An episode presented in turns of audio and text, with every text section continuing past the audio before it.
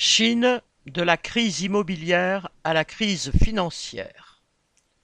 Vendredi 5 janvier, Zhongxi, le plus grand fonds privé chinois, a été mis en faillite après qu'un tribunal de Pékin a établi qu'il, n'avait évidemment pas la capacité de rembourser ses dettes. Fin de.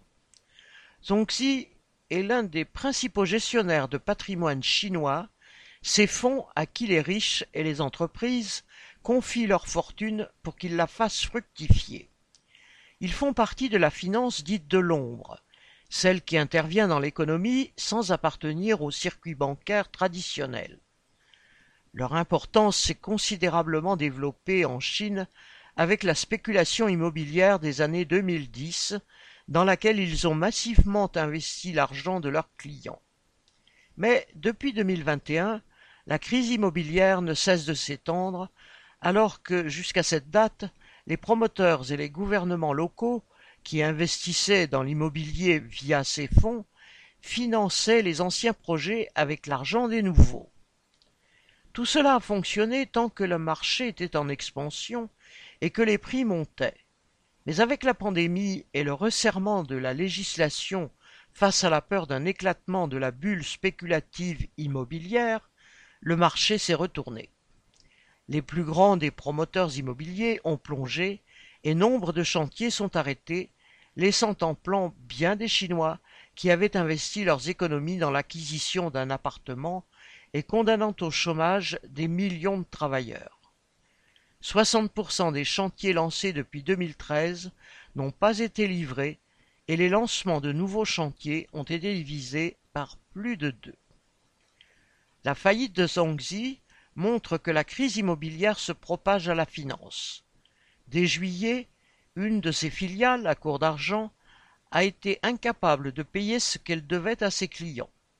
Fin novembre, la maison mère Zhongxi, qui gère l'équivalent de 128 milliards d'euros de patrimoine, s'est déclarée gravement insolvable, entre guillemets, en raison de 60 milliards de dettes.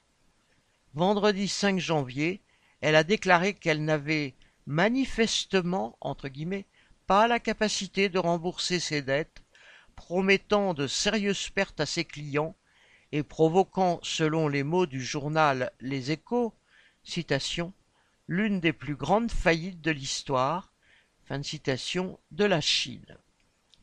La crise de liquidité chez Zhongxi existait en fait depuis plusieurs années mais suivant les mêmes pratiques que les promoteurs immobiliers, ces filiales avaient pu la couvrir en utilisant l'argent des nouveaux clients pour payer les remboursements dus aux anciens.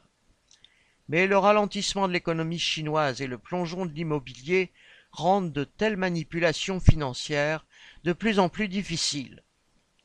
Comme régulièrement, dès qu'une entreprise chute et qu'un scandale menace d'éclater l'État chinois a ouvert une enquête criminelle sur l'activité de Zhongxi et a pris des mesures coercitives contre ses dirigeants. Il intervient ainsi sur le terrain financier via ses nombreuses entreprises et banques d'État. Elle forme l'ossature de l'économie chinoise et se charge d'éponger pour le compte des capitalistes locaux et étrangers les dégâts de l'économie de marché en y injectant des milliards.